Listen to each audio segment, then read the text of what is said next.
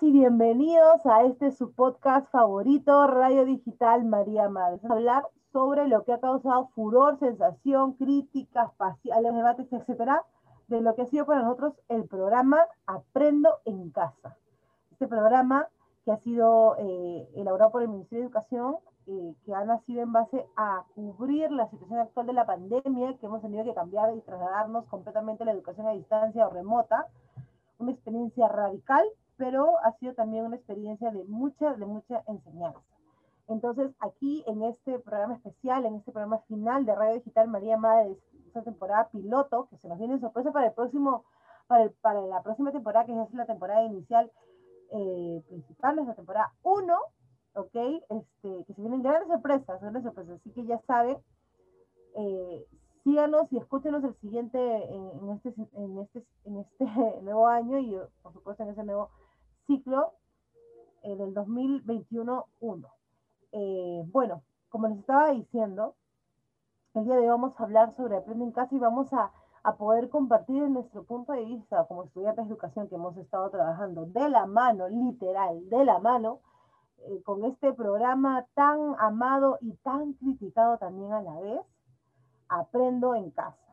Vamos a darle eh, inicio con la compañera Ana Vargas, que ya es una graduada profesora de computación. Un fuerte aplauso para que ya se nos graduó, ya es una docente, ya que ya fue un Gracias. la ciencia y la educación que promete revolucionar el mundo como lo conocemos. Gran, gracias, Andrea. Buenos días. Bueno, hola a todos. Gracias eh, por el pase. Bueno, respecto al programa de Aprende en Casa, eh, ha sido una experiencia muy, muy bonita porque hemos podido eh, aprender más, ¿no? Sobre cómo nosotros podemos congeniar más con la tecnología, ¿no? Con los jóvenes, en este caso ustedes que también estudian educación inicial o primaria, pues, ¿no? Con los niños y llegar a, sus casas, pues, ¿no? Mediante la tecnología, mediante eh, cada tema, cada tema específico y no solamente por, por las redes, pues, ¿no? Nos comunicamos con, y con los niños, sino también con la parte de lo que eh, es del Estado, pues, ¿no? trataron de llegar a sus hogares mediante el medio importante que es por medio de la televisión. Entonces, ahí también, obviamente, los jóvenes, los niños, eh, con la edad, pues, ¿no? De, estudio, pues, comienzan a, aprender, ¿no? Anita, yo te hago esta pregunta un poco para, este, para que el público también eh, comente, ¿no? En, el chat. Eh, has encontrado? ¿Qué realidades has podido encontrar en este, eh, durante la aplicación o el ejercicio del programa Aprende en Casa? Bueno, algo, algo de dificultad, pues, eh, habían algunos jóvenes, pues, ¿no? En este caso no tenían con los recursos, ¿no? Con los recursos tecnológicos para poder eh, eh, congeniar ¿no? con, con, la maestra. Hemos visto, generalmente me refiero, y, eso es lamentable, ¿no? que en las zonas más, más rurales pues no, no haya ese acceso, ¿no? pero también como he visto experiencias que los maestros se empeñaban mucho, ¿no? Y e iban a sus casas a poder enseñarles a, a, los jóvenes, ¿no? Mediante esta, este método, esta enseñanza general, ¿no? Del Estado, que es la, aprendo en casa, pues, ¿no? Creo que eso es un factor que eh, eh, es débil, que no llegue la educación a, todos, ¿no?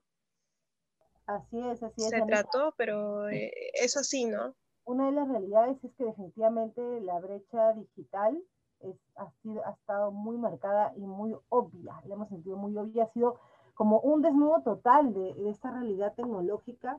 Exacto que, este año ha, nos ha enseñado que sí o sí eh, tenemos que trasladar, eh, eh, o mejor dicho, transformar la educación tradicional a una educación con herramientas digitales. Eso ya es como, eso ni siquiera es como que pongamos a disposición si sí o si no, es que ya es un hecho, es una realidad y es prácticamente una obligación del docente trasladarse a ese sistema, ¿no? Y estamos viendo que la realidad es que ni siquiera en los métodos tradicionales hemos llegado y estamos llegando de forma adecuada, ¿no? Hay educación, sí, pero no, no se está partiendo de la forma en que se deben desde, desde, el sistema tradicional, imagínense ahora con lo digital. Pero yo creo que lo digital va a brindar soluciones un poquito más, eh, más, más, más in situ, más de ahora, ¿no? Más, más del momento, ¿no? Porque como no se, no se presencialmente, por ahí se pueden lograr grandes cosas. Bueno, ahora quiero darle la, la bienvenida a nuestra segunda eh, integrante, que también es parte de la educación de, o de especialidad de computación informática. Lisi, Lisi Gibaja, Lisset, para los que no, tienen confianza solo para los amigos nomás le decimos Lisi. Lisi Gibaja de computación informática, gracias por tus comentarios, me olvidado de agradecerte.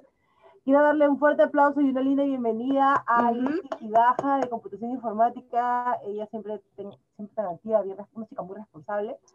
Eh, a ver, cuéntanos, ¿cuál es em, o qué, qué, este, qué, qué, cosas hemos podido rescatar del, del contenido de Aprende en Casa? ¿no? Hemos hablado en general de la experiencia, sino del contenido, desde el punto de vista de una docente de, computación informática, ¿no? ¿Qué, qué cosas eh, te han gustado, de repente no te han parecido, de repente por ahí faltaba algo, no sé, de, de, desde tu punto de vista como docente de computación? Bueno, chicas, ante todo, bueno, buenos días, ¿no? Un gusto nuevamente estar aquí. Y bueno, con respecto a lo mencionado de la plataforma Aprende en Casa, eh, creo que ha sido de gran apoyo ante la situación y los temas en sí eh, trabajados. Em, también me parecieron muy interesantes la forma de cómo se ha desarrollado, ¿no? Mayormente también en la televisión, cómo es que se ha llevado la sesión de clases, no ha sido bien especificado eh, en puntos con respecto, eh, eh, por ejemplo, en el inicio, el desarrollo. Me llamó bastante la atención. el, digamos, el problema que ha habido en ello es que no, lamentablemente, pues no todos los alumnos veían, ¿no? Mm, en caso de mi experiencia, pues en este año no todos eh, estaban ambiente, ¿no? De la televisión. Y eso, eso ha sido una, una dificultad, una desventaja. Habían algunos que sí participaban, ¿no? Y entonces este, se pasó a trabajar solamente por lo que hace la plataforma.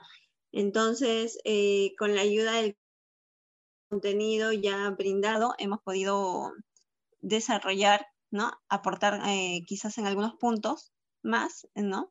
Eh, para que sea, sea mucho más claro, sea mucho más entendible, ¿no? Para los estudiantes. Y bueno, por medio del WhatsApp en este caso, porque como ya se mencionó, no todos los alumnos lamentablemente cuentan con los recursos, ¿no? Y es lo que se ha podido pues hacer para que así, pese a la situación que estamos, ¿no? La educación, pues como se dice, no tiene que continuar. Y muchos pues alumnos eh, sí han aprendido, han, han, captado, no tan bien como debería ser, ¿no? Como es en las clases presenciales, lamentablemente. Em, y bueno, y siempre nos recalcan que, al menos los estudiantes, ¿no? Que extrañan volver a las aulas. Al menos es lo que a mí siempre eh, me han comentado, ¿no? Y bueno.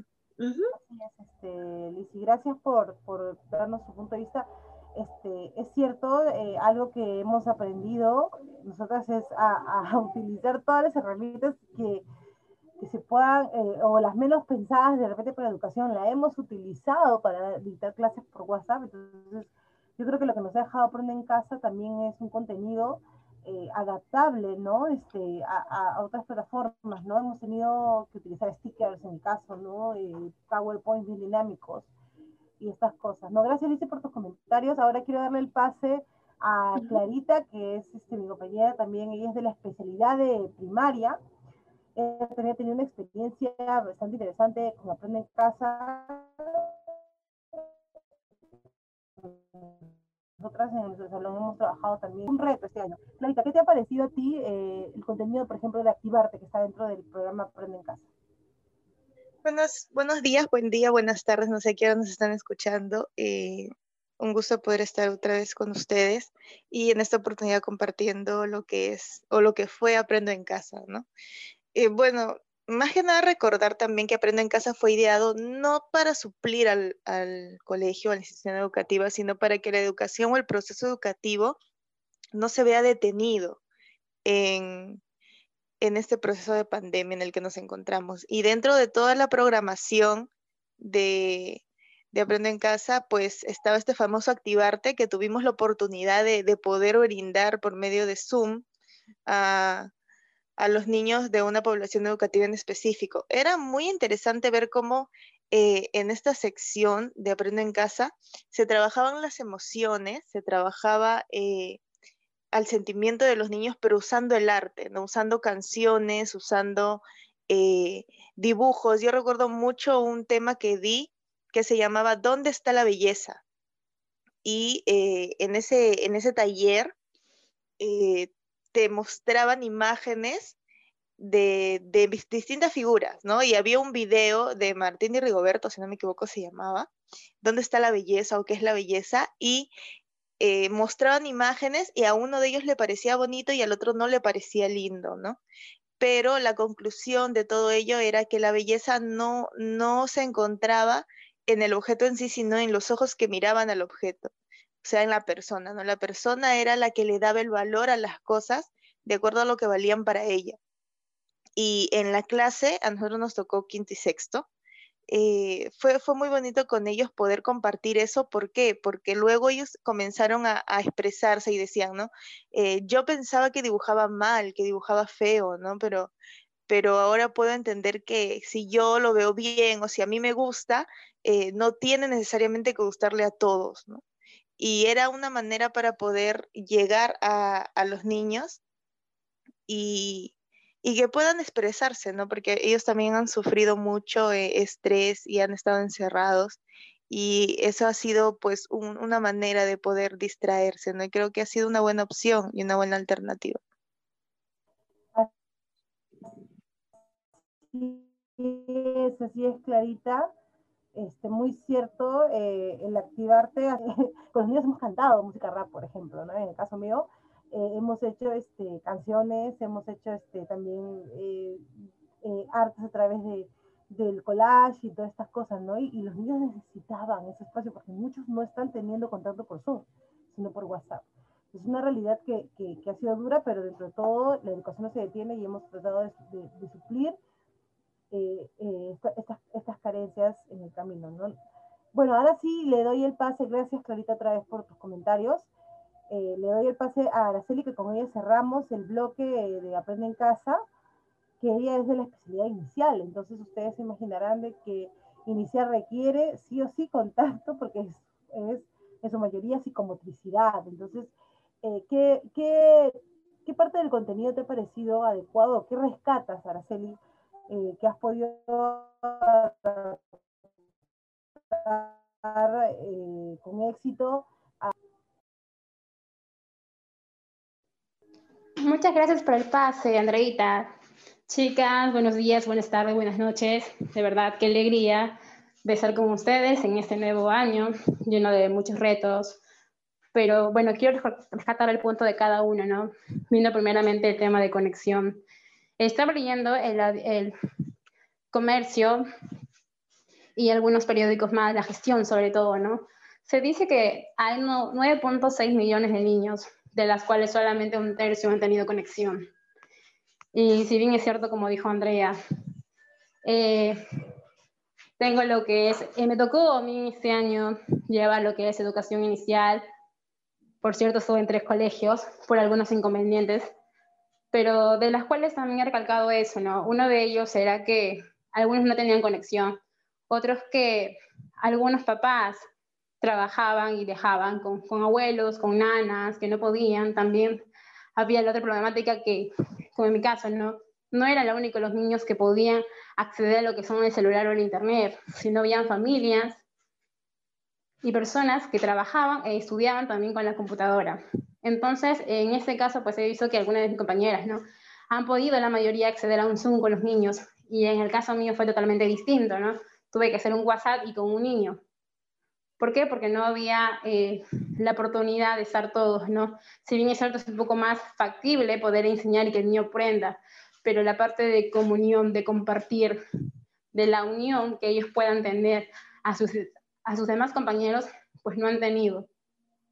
¿No? Y había algunos que también, docentes que no sabían exactamente usar la tecnología y poco a poco han podido usar. Ha sido un año de nuevos retos para todos, no solamente para estudiantes, para docentes, para padres de familia. Y vemos que aún todavía en algunos lugares de la provincia siguen todavía el tema de internamiento, que no hay eh, esto, ¿no? Pero creo que lo más importante no es buscar lo malo ni lo bueno, ¿no? Sino siempre resaltar las cosas buenas y las cosas malas quizás poder mejorar, ¿no? Porque no es la culpa del Estado, no es la culpa de alguien, porque no estamos nosotros como docentes para echar la culpa a alguien, sino para todos fue algo nuevo, sobre todo con la educación, que es muy importante, pero también no es el tema de los docentes como nosotros. Tenemos que aprender, como ahora Ana ya agresó, es, mi consejo más que todo es que pueda trabajar a la par no solamente con los niños, sino también con los padres, que es un tema muy importante. Pero lo más importante es que ya estamos en el 2021, el 2020 ya pasó, no hay marcha atrás. lo importante es poder mejorar y prepararnos para ese nuevo año. Así es, Araceli. Bueno, ya se nos acabó el tiempo, quiero agradecer al público y nos vemos en la siguiente temporada. Que tengan un buen inicio de 2021.